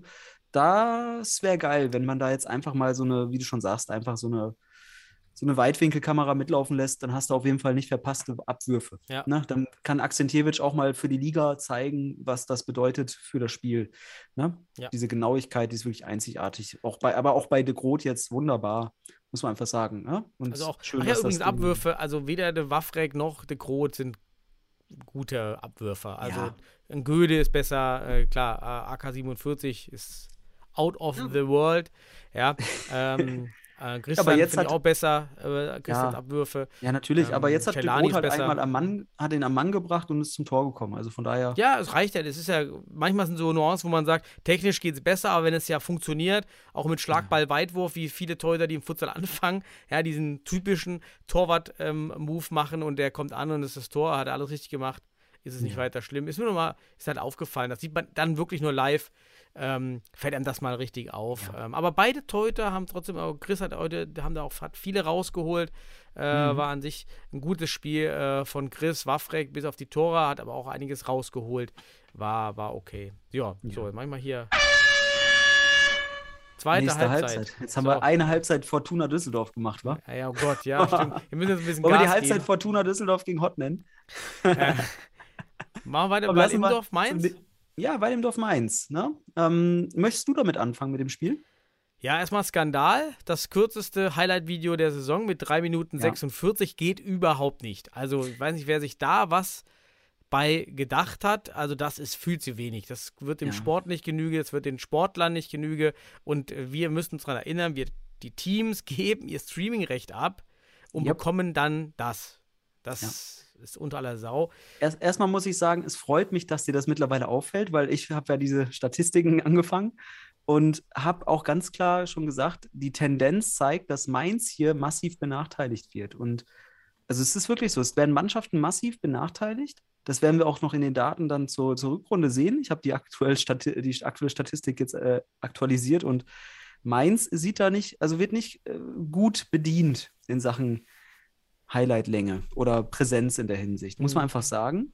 Und dieses Spiel jetzt mit 3,46 ist tatsächlich ein gewisser Tiefpunkt aus meiner Sicht. Schade, wirklich schade. Schade waren auch die Zuschauer, nur 69 Zuschauer. Ähm, also ist wirklich jetzt auch mit Corona, ach, es ist wirklich nicht äh, ganz so viel äh, da. Dann ist mir aufgefallen Mhm. bei Waldimdorf, es gibt immer noch diese furchtbaren DFB-Netbilder, die aussehen wie ein gerade gegründetes Futsal-Team in der zweiten Landesliga Niederrhein oder, oder Hessen oder was weiß ich. Ähm, warum kann man nicht ordentliche Fotos hochladen in dieses DFB-Net? Das ist doch, kann doch nicht so schwer sein. Ja, komm, lass mal einen Aufruf machen. Philipp Pless hier, du. äh, Ja, mach Fotos, bitte. Nimm mal, nimm mal bei, einfach, bei, einfach beim Training, ihr habt doch schöne Trainingsshirts bestimmt. Macht einfach mal Ja. mit einem guten, ihr habt doch ein gutes Handy, macht Fotos von einer Blanko-Wand oder sowas. Du kannst auch mit Und- jedem Handy äh, Ja. einen, einen guten Hintergrund, ähm, na, Ja. wie heißen die Hintergründe? Also einen Kriegst du- unscharfen, ja, einen, also den unscharfen Hintergrund ähm, erzeugen, den tiefen Effekt. Ähm, super einfach, du kannst super einfach Bilder machen. Ja. Ja. Mann, Naja. dieser deutsche Meister, da darf das auch schick sein, ne? Also, Mhm. das darf man hier auch erwähnen, wenn da wirklich noch so grottige m, Spielerfotos bei, bei DFB.net und Fußball.de zu sehen sind. Das muss man ganz ehrlich sagen. Und ein Ranking muss ich ändern. Ein persönliches Ranking für die hässlichste Halle Deutschlands. So spitz überspitzt gesagt. Es geht ja nur um die Bundesliga-Hallen. Ähm, die unattraktivste Bundesliga-Halle ist für mich seit diesem Wochenende die Wald-Imdorf-Halle. Ähm, Sennestadt hat für mich aufgeholt. Und zwar aus dem Grund, dass die Sennestädter sichtbar ähm, auch trotz des depressiven Graus, trotzdem, es gibt Fahnen, es gibt, ähm, es gibt dort äh, Sponsoren an der Wand. Also man sieht, man bemüht sich dort auch Flair eines, Mhm. äh, einer, einer Bundesliga oder einer höheren Liga zu zaubern. In Wald-Imdorf, im Kamerabild jedenfalls, sieht man einfach die blanke Halle, wie in einem Landesligaspiel. Also es sieht aus wie ein Landesligaspiel. Die Bank, die Bank, Entfernung, wie viel ist das? Zwei Meter. Ähm, die offenen Hallentore. Also, ähm, ich, äh, also für mich ist jetzt die unattraktivste vom Zuschauerbild, nur vom, vom, vom Bild, vom, Ja. vom Streambild. ist, es, ist ja diese Halle, wo du auch mit den Bänken so gefühlt 50 Zentimeter hast, nur Ja, das wo du wirklich auf genau. dem Spielfeld mit, den, mit den Füßen bist, was auch regularienspezifisch echt grenzwertig ist aus Mhm. meiner Sicht. Ich habe das ja schon beim, beim Spiel, als ich das gegen den MCH mir ganz angeschaut habe, da dachte ich auch so krass, dass das durchgeht. Ähm, dass man, Keine Coachingzone. Du hast, wenn wir schon den Mittelkreis ziehen müssen. Aber warum, setzt, warum macht man die Bänke nicht einfach auf die andere Seite? Da sah es nämlich so aus, als wäre da mehr Platz. Mhm. Ne? Also das ist Mhm. auch komisch. Vielleicht will man nicht direkt hinter den, vor den Zuschauern, aber das ist doch kein Problem. Ähm, bei 69 oder 60 Zuschauern aktuell. Ähm, echt, die Halle ist echt nicht attraktiv, finde ich. Also, und äh, ja, du findest die Sennerstädter Halle ja nicht ganz so schnieke, aber wenn man sie live kennt und auch, ähm, es wirkt halt im Fernsehbild ein bisschen gräulich. Aber wie du schon siehst, die machen, die bemühen sich, das hübscher Ja. zu machen. Und äh, auf jeden Fall hat man da ausreichend Platz, um den Sport zu betreiben. Das ist ja schon mal die Grundlage und das ist in Weilendorf echt äh, aus Ja. meiner Sicht, das siehst du ganz offensichtlich. Ja, aber komm, lass mal zum Spiel kommen. Also Ja. Hall- Halle äh, relativ furchtbar, kann man sagen. Ähm, dann äh, erzähl mal ein bisschen deine Eindrücke in, aus diesem Spiel. Ich fand es schade, dass äh, ähm, so wenige Szenen auch der Torhüter waren, weil wahrscheinlich war es auch ein gutes Torhüterspiel. Es gibt nur eine Szene von Plätz, äh, drei su super Paraden, aber auch von Christian Wölfelschneider, fand ich, habe mich gefreut für ihn, dass er da super Sachen rausgeholt hat. Ansonsten sieht man anhand der Szenen doch einen anscheinend einen großen Überhang und großen Chancenplus für Weil Imdorf. Kann man halt an den, an den, anhand der Highlights eben auch nicht weiter einschätzen, was noch genau gelaufen ist. Beim, ja, beim 1 zu 0 macht Tusaric wie einen schönen Einkick. Wir haben es angesprochen, weil Imdorf ist sehr gut in Einkicks. Äh, alle Blocks sitzen. Ähm, die Sicht von Christian Wölfenschneider ist dort äh, versperrt und unser Christian kriegt dann das Ding durch die Beine. Ähm, kann man machen. Und ich fand es ein bisschen, den Block von Gudasic, musst, musst, mal- müsst ihr mal schauen, an alle Zuhörer, finde ich eigentlich abpfeifbar. Denn Gudasic geht dort mit ausgestreckten Armen in den Block. Ähm, Mhm. Ganz nicht gegen Trost, ich weiß gar nicht, gegen wen. Ähm, und das ist eigentlich nicht erlaubt mehr. Ähm, Ja, und sollte auch nicht erlaubt sein. Das ist eine interessante Regel, ne? Wie man hier das gestreckte Bein zum Beispiel hat, Mhm. hat man auch den gestreckten Arm nicht mehr dem Spieler Ja. gegenüber zu bringen. Das ist eine ganz wichtige ähm, Regel durchaus bei dem Block, weil du kannst ja auch mal mit angewinkelten Armen und so weiter arbeiten, aber ausgestreckte Arme sollten unterlassen werden und das sehe ich auch, sage ich bei der Situation auch grenzwertig. Und da du heute ja so mit den Verniedlichungen kamst, da hat letzte Woche hast du doch Christian Wolfi genannt. Wolfi hat ein Beini bekommen, würde man sagen, ne? Dafür Über- er uns aber jetzt richtig. Ja, dafür, ja, nein, nein, nein, du hast, du hast diesen, Wölfi? du hast mich heute Rauchi genannt, Herr Weimi, ne? Also von daher, du bringst, ist, aber du machst es kinderfreundlich, finde ich ja auch schön. Ähm, Ich ja, es zu. Sipahi. Ja, okay. Dann, Ja, wunderbar, was für eine Sipahi. Überleitung. Sipahi schießt ein Tor. Ja. Erzähl mal mehr davon. Ja, 2-0, Sipahi, ähm, Ecke, ja, auch wieder Standards. Ähm, Sipahi hat, ähm, nee, Trost, hat Sipahi eigentlich im Blick. Die versuchen das ganz gut da, die, die Mainzer zu machen. Lässt sich aber dann doch zu sehr vom Ball ablenken, der an ihm sozusagen vorbeirollt, ganz einfach gesagt. Schaut dem dann hinterher diesen Ball, lässt also Sipahi aus dem Auge. Söser kommt von hinten schön einstudiert ähm, und leitet den Ball durch die Mitte auf Sipahi weiter. Und ich weiß nicht, was in den rechten Mainzer Ala gefahren ist. Ich habe die Nummer da nicht gesehen, wer es genau war. Der, Re- also ob er da weggerannt, einfach weggerannt Ja. nach rechts, wirklich weit weg, sodass Sipahi völlige Freiheit beim Einschuss hatte. Also, das war ich würde noch nicht mal sagen schlecht verteilt. Es war einfach eine gute Freistoßvariante, die gut Ja. durchgeführt wurde.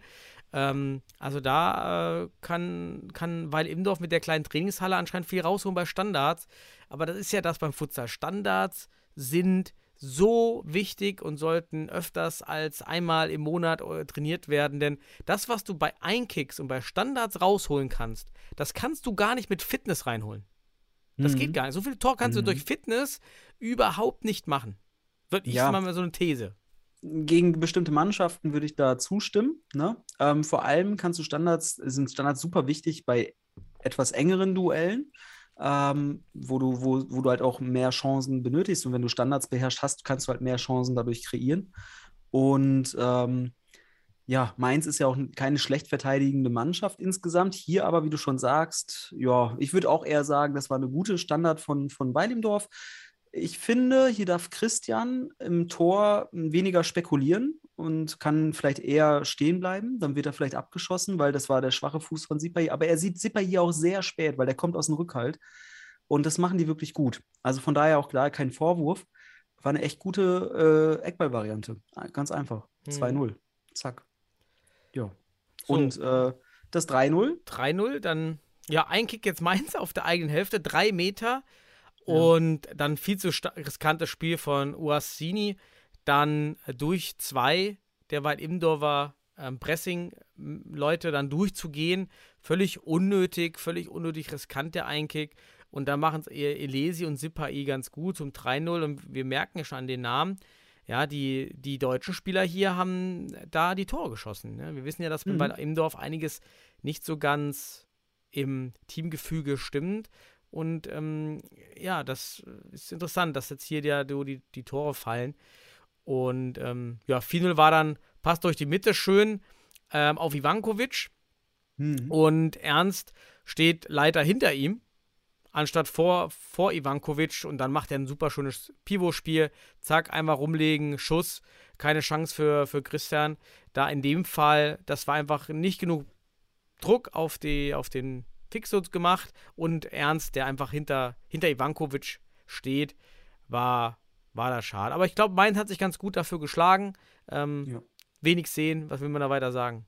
Fa- Fand ich auch. Äh, Weidendorf übrigens ohne Bosinovic, das muss man ja auch sagen. Also da Mhm. ist, die Highlights haben auf jeden Fall ähm, interessante kollektive Muster gezeigt, so muss ich mal sagen. Du sagst schon Sipai ähm, und Elesi, Söser, die sich auch hier in den Aktionen wirklich äh, gruppentaktisch gut gezeigt haben. Ich möchte das aber jetzt nicht überbewerten und da irgendwie sagen, Bosinovic äh, würde da, äh, wenn er weg ist, spielen die besser. Das ist, glaube ich, eine Fehlaussage, sondern äh, man muss auch einschätzen, dass Mainz wirklich auch aktuell mit einigen Verletzungsproblemen zu kämpfen hat.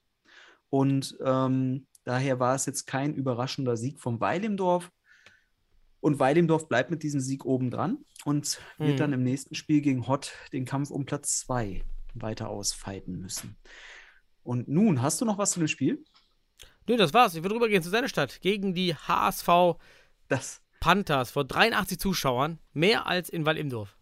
ja, immerhin, trotz 2G. Mhm. Ähm, aber, äh, sag mal, was, was, hat, hättest du ein 0 zu 7 erwartet vor diesem Spiel? Nee, erwartet nicht, aber es freut mich ungemein für die Hamburger Jungs um Celani und Meyer und, und Öztürk, äh, Saklam, dass sie da jetzt mal so richtig Gas geben konnten wieder und sich vielleicht auf Frust von der Seele schießen konnten und so stark Gas geben können, konnten.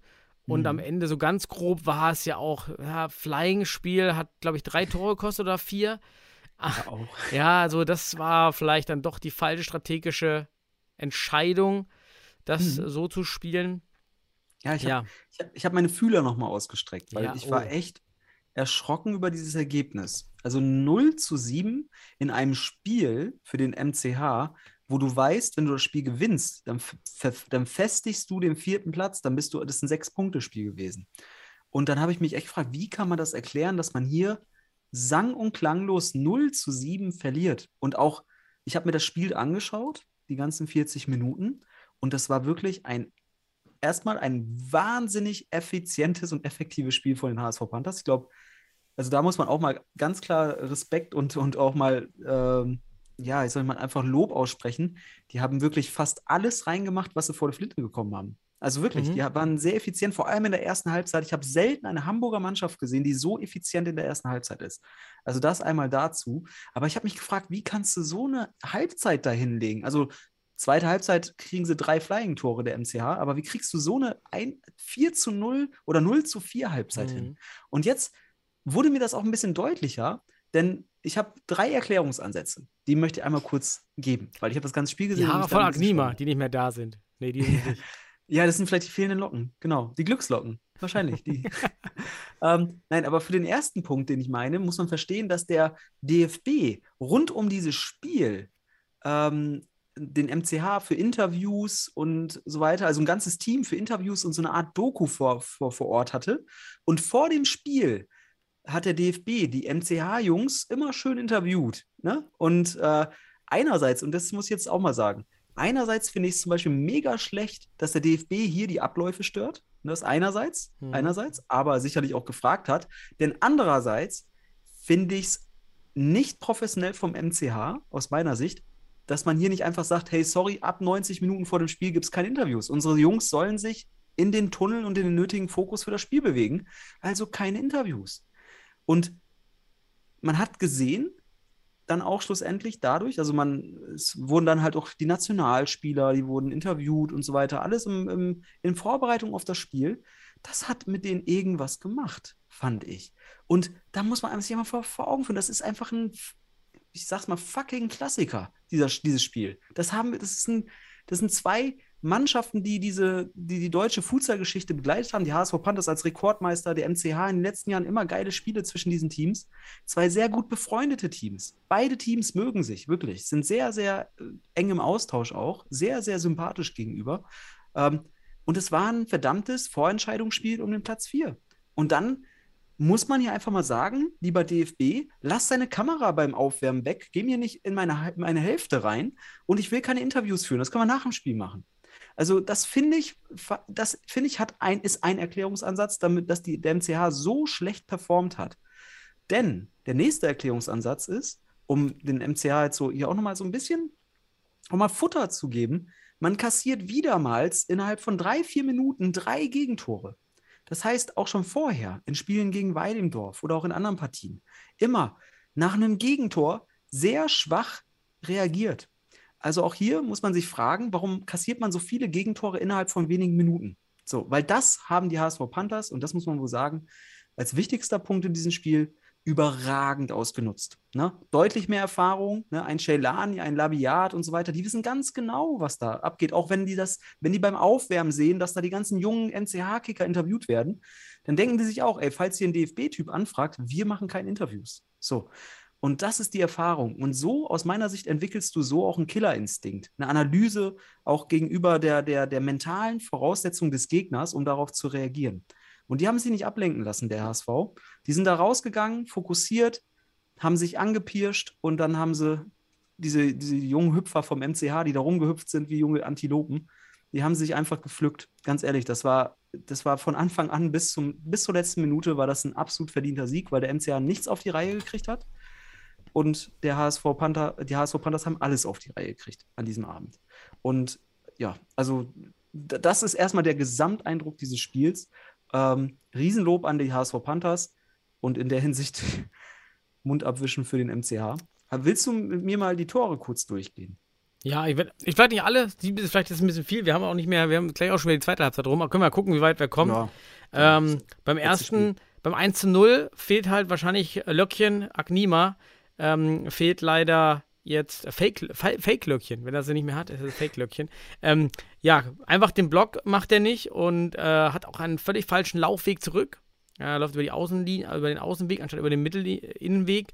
Äh, und damit ist Labiat dann hat Platz und auch nicht genug Druck auf Labiat und, und packt einen Beini dann bei Pacheco rein.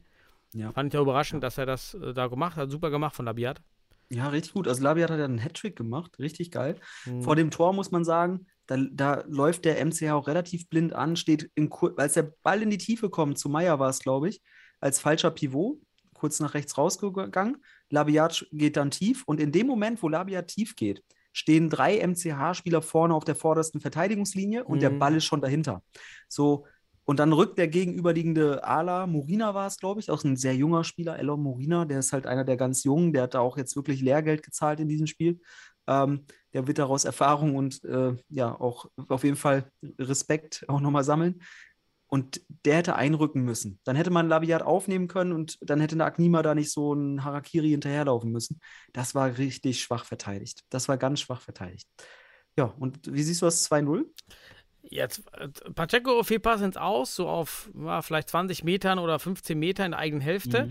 Äh, Alles kein Problem, aber Sennestadt schaltet überhaupt nicht, denn eigentlich wissen wir ja, Ball im Aus heißt, alle Spieler so schnell wie möglich hinter die Balllinie, um die Mitte Mhm. zu sichern. Das passiert überhaupt nicht. Alle träumen da auf einmal und nur der HSV schaltet ganz schnell. Ähm, mit Siskin. Ähm, und ganz interessant fand ich, weil das war eine ähnliche Situation wie letzte Woche ähm, Fortuna gegen Penzberg. Ähm, ähnlich, ähm, nur dass hier Pacheco nämlich ganz vorne stehen bleibt. Das ist ein super Stellungsspiel, finde ich. Äh, Ja. Ziskin macht das dann halt gut rein.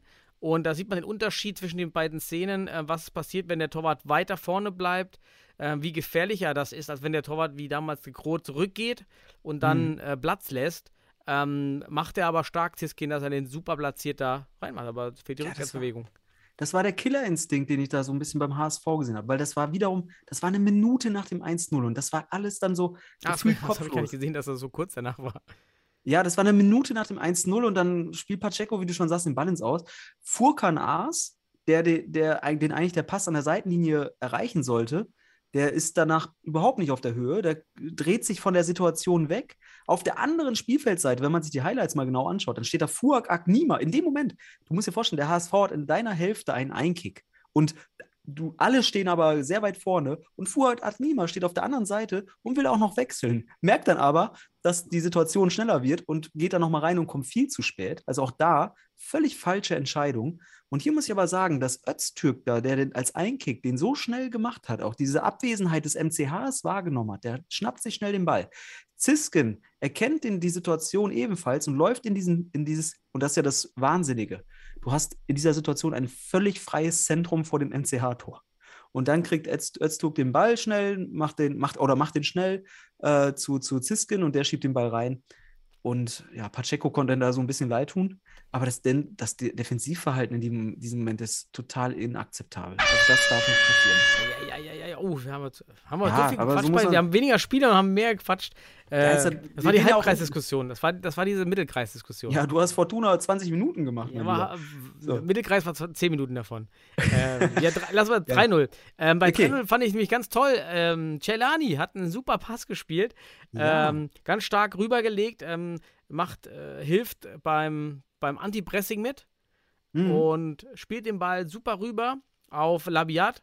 Und Pacheco wieder schön, einfach eine Studie, st- steht schön weit draußen. Ähm, aber die Kreuzstellung kommt einfach zu spät und dadurch wieder durch die Beine. Ähm, fand ich schön von Celani, hab mich gefreut für ihn. Ja, aber man muss ja auch sagen, äh, ich glaube, die HSV Panthers haben ein- einen Freistoß an der eigenen Eckfahne. Da muss wohl irgendwas passiert sein, Freistoß. Ähm, und dann presst der MCH, will pressen, kriegt aber, will zustellen, kriegt aber überhaupt keinen Druck auf den Ball, weil kurz ein Doppelpass vom Jeremejew und Meier gespielt wird, kriegt gar keinen Druck auf den Ball, lässt dabei den Pass durchs Zentrum auf Celani zu, der als Flying ausgerückt war, äh, aufgerückt war. Und der nimmt dann den Flugball, äh, das muss man auch sagen, wunderbar an, lobt den Ball diagonal weiter und Labiat macht dann freistehend das 3-0 Äh, eine wahnsinnig schöne äh, Vorlage von Celani. Würde ich zum Beispiel zum schönsten Tor des Spieltags wählen, weil er den Ball echt Mhm. an, sau, geil annimmt und dann schön richtig in den richtigen Raum legt. Fand ich richtig geil. Ähm, ja, und krass, dass der NCH da wirklich auch, das ist zwei Minuten später gewesen wieder, wirklich kopflos verteidigt. Warum geht man da jetzt auf das, auf das, auf das Tor? Warum will man da zupressen? Ach, Das war zu einfach. Das ist zu einfach. Wenn du da das, wenn du meinst, Sheilani kann keinen Pass gerade ausspielen, dann hat er jetzt gezeigt, der spielt dir sogar einen Lobpass in die Ja, Diagonale. das Also, stimmt. Das, Ja. ist, das, ist, das ist naiv. Das darfst du so nicht machen. Also wieder das ein Spiel mit Celani, was, was der HSV gewinnt. Also wir, wir hatten ja die Theorie, Mhm. dass Celani doch einen, einen, doch noch einen höheren Anteil am Gewinn hat als vielleicht bei anderen Mannschaften, aufgrund seiner ähm, Eigenheit, auch Verwurzelung im Team und auch seiner Präsenz. Und das hat sich bisher bestätigt, ja. Wahrscheinlich mit, dem, mit Celani im ersten Spiel Ja. hätte vielleicht der HSV das erste Bundesligator geschossen. Ich glaube, mit Celani insgesamt wäre der HSV wahrscheinlich sogar jetzt noch ein paar Pünktchen weiter. Also vielleicht sogar auch in den Top 3. Also ich finde, Celani hat Ausstrahlung und der ist halt auch wirklich erfahren. Der weiß in bestimmten Situationen einfach auch, ich muss sagen, die Kommunikation mit den erfahrenen Spielern. Also Das da sind es. so ganz klare Der, der zweite Säulen. Torwart, ähm, Name. Bunyamin, äh, Ja, Benjamin, genau. Das war's. weiß wie ich meine. Ja, ja. Ähm, ist ja kein schlechter Keeper, ist ein guter Keeper. Nee. Ähm, aber es beschränkt sich eben auf die Aktion auf der Linie und vielleicht eins gegen eins, Ja. also auf die technischen Aspe- Aspekte. Aber aus meiner eigenen Erfahrung würde ich sagen, das ist 50 Prozent vielleicht. Also das Team stellen, mit den Spielern reden, erkennen, motivieren, das, ist, das macht noch viel, viel mehr aus. Das Ich, ich habe das Spiel auch viele. 40, 40 Minuten gesehen. Zwar hat Jailani nicht viel drauf bekommen, muss man auch einfach sagen. Also der MCA war selten wirklich gefährlich vor dem Tor, aber der hat das Spiel von hinten sehr gut auch gecoacht und so weiter. Das war gut. Also der, der, man merkt einfach da die Kommunikation und diese Säule Celani hinten ist nochmal eine ganz andere Nummer, als wenn du da halt jetzt jemanden reintust, der vielleicht nur von der Torwartaktion lebt. Ne? Mhm. Also, ja, aber lass mal auf das 4-0 kommen, ne? Da Super geiles Fußballtor habe ich hingeschrieben. Ja, fand ich auch geil. Nur das Problem ist, dass der MCH da weiter irgendwie so ein Pressing aufzieht, indem er aber überhaupt keinen Druck auf den Ball kriegt. Das Zentrum Scheunentor weit offen ist, sodass sich Meier und Öztürk richtig schön durchspielen können. Äh, ja, und dem Spielverlauf und der, der vielen Fehler dann entsprechend des MCHs fällt hier völlig verdient das 4-0 zur Halbzeit. Wird auch nicht geblockt, Öztürk, ne? Das, da hat die Defensive wirklich völlig versagt. Äh, Öztürk ist auch ein starker Typ, im Abschluss junger Typ. Ja, freut mich, dass er gleich auch bei der Nationalmannschaft ein bisschen zu Rande kommt. Übrigens, Nationalmannschaft wurde wieder nominiert. Äh, ähm, der ähm, Joost zum Beispiel, den wir ja so ein bisschen hervorgehoben, Ja. auch, auch junger Typ. Für meines Erachtens ähm, nicht korrekt dort äh, Prescott Klaus vorzuziehen, den ich jetzt auch in dem Spiel überhaupt nicht gesehen habe, dass er da auffällig war in den Highlights. Also warum man so an Prescott Klaus aktuell äh, festhält und jetzt einen Joost nicht mitnimmt, verstehe ich einfach nicht. Ähm, Ja, also Prescott Klaus war ja auch äh, verletzt gewisser Zeit jetzt, Mhm. ne? Deswegen kann ich verstehen, dass du da Bedenken hast. Ähm, aber ich sage eins, zum Beispiel Öztürk, den habe ich mir jetzt genauer angeschaut, auch in dem Spiel. Das war ein HSV-Spieler, den ich so ein bisschen beobachtet habe. Und ich habe den ja auch in der Vergangenheit hier und da mal für sein Defensivverhalten kritisiert. Äh, zum Defensivverhalten kann ich gar nicht viel sagen, aufgrund der schwachen MCH-Offensive leider. ähm, es gab gute Momente bei ihm. Er hat auf jeden Fall mal einen Defensivblock gesetzt, ne? Also wirklich, also er scheint auch zu lernen. Vielleicht hören die sich auch unseren Podcast an, aber ich glaube, mit Meyer und Jeremejew hat man ja auch zwei Trainer, die sicherlich auch mal auf manches aufmerksam machen. Aber was schön zu sehen war, fand ich bei Özturk, dass er äh, offensiv seine technischen Mittel immer mehr mit Futsal-Styles jetzt auch bereichert. Also er attackiert beispielsweise den Ball mit der Sohle und ähm, auch gegen recht harmlose und schlecht pressende MCH-Defensive. Ich will es mal sagen, es war ein besseres Trainingsspiel für ihn, für seine individualtechnischen Futsal-Skills. Und das war gut, das hat, sah, sah gut aus. Also gefiel mir, gefiel mir. Also der, der bringt auf jeden Fall, ist auf jeden Fall ein Juwel da im, beim HSV und ähm, bringt nach vorne wirklich tolle Aktionen und äh, ist auch ein lockerer Typ. Also mir gefällt er auch von der Ausstrahlung. Ähm, Mhm. Ja, den sollte man vielleicht der Nationalmannschaft mal ein bisschen Spielzeit geben, damit er auch diese Erfahrung hat, um dann zu gucken, ob er daraus auch äh, nochmal Rückenwind nimmt. Weil dann haben wir in der Bundesliga auch wieder einen, einen Top-Nationalspieler gegebenenfalls. Ne? ja. Ja. Ja, und dann zweite Halbzeit. Was war Ja. das? Ich habe nur ein 5-0, Wort hier 6-0, hingeschrieben. 7-0? Flying, Sennestadt einfach nicht anwesend, viel zu langsam, keine Geschwindigkeit, keine Präzision. Das waren ja alles Flying-Tore, meine ich. Ähm, Ja. ja. da habe ich jetzt gar nicht mehr aufgeschrieben, weil Also ich kann mir vorstellen, warum man da auch direkt den Flying gewählt hat. Na klar, man hat sich gedacht, so komm, alles oder nichts. Ne? Also ob du jetzt 7-0 verlierst oder 4-0, scheißegal. Man muss aber dann sagen, beim 5-0, ich mache mal ganz, ich mache es wirklich in drei Sätzen jedes Tor. Äh, ja, je, in, also drei Sätze für, für drei Tore. 0-5, Getschim spielt hier so einen lustlosen Pass, wie Bosinovic es eigentlich macht normalerweise. Ähm, beim Flying, Labiat schießt ins leere Tor und macht seinen Hattrick. Hat einen Hattrick gemacht in diesem Spiel. Ne? Ähm, dann 0-6, Flying. Celani kriegt den Ball, sieht, dass der MCH sich nicht einig ist, ob Agnima als Flying Goalkeeper jetzt auf dem Platz bleiben soll oder nicht. Also wirklich, die laufen dahin zum Flying-Wechsel und kriegen es nicht geschissen. Celani wirft den Ball lang ab, Saglan köpft den Ball ins Tor. Zack, 0-6. Dann 0-7, MCH, weiter Flying. Lubic an der eigenen Eckfahne unter Druck. Und wieder Agnima als Flying schaut stehend neben der Wechselbank zu, zögert mit dem Wechsel mit Pacheco. Dann kommt Pacheco viel zu spät zurück. Und auch in der Zwischenzeit, wirklich, das kannst du dir anschauen in Highlights, das dauert da zehn Sekunden gefühlt. Und kein anderer MCH-Spieler kommt Lubitsch zur Hilfe in dem Moment. Also, während aber zwei, drei Panther-Spieler das vordere Drittel zumachen und dann spielt Lubitsch eigentlich schon folgerichtig einen Fehlpass auf Meier und der nimmt den gerne an und macht das 7-0. Es war echt ein komplett gebrauchter Tag für den MCH, muss man sagen. Also ganz verdienter Sieg, auch in der Höhe für die HSV Panthers. Sehr fokussierte Performance insgesamt, auch in der ersten Halbzeit fand ich wirklich in interessant. Der MCH muss hier jetzt wirklich eine Reaktion zeigen, weil sonst wird es gegen Wacker auch schwer, sehr schwer vielleicht. Ähm, man, aber wenn man hier eine Reaktion zeigt, ähm, sollte das auch gegen Wacker ähm, mit einer leichten Favoritenrolle zu tun sein. Aber man hat gesehen, 100% Fokus oder nicht, sonst funktioniert es nicht. Vor allem nicht gegen Mhm. ein Team wie die HSV Panthers. Sonst holst du in der Bundesliga halt auch nichts. Und der HSV hat halt jetzt mit diesem Sieg auch ganz klar den Anspruch auf die Top 4 ja, eindrucksvoll unter Beweis gestellt. Kann ich so unterschreiben. Würde ich so stehen lassen. Damit wären wir am Ende des Spieltages. Leider nur drei Spiele. Wir hoffen auf mehr bald wieder und hoffen überhaupt auf Spiele. Und damit können wir eigentlich den Podcast für heute schließen. Noch eine Stunde 25. Junge, Junge, da haben wir ja wieder richtig rausgehauen. Also Ähm, alle, die, die, die an der Bundesliga interessiert sind, die sollten, die haben, jede Mannschaft hat ja hier wirklich wunderbar ausführlich äh, was bekommen. Oder jeder, Definitiv. jeder ich. Dann Ne? Wünsche ich dir und den Zuhörern eine wunderschöne Woche und Wochenende.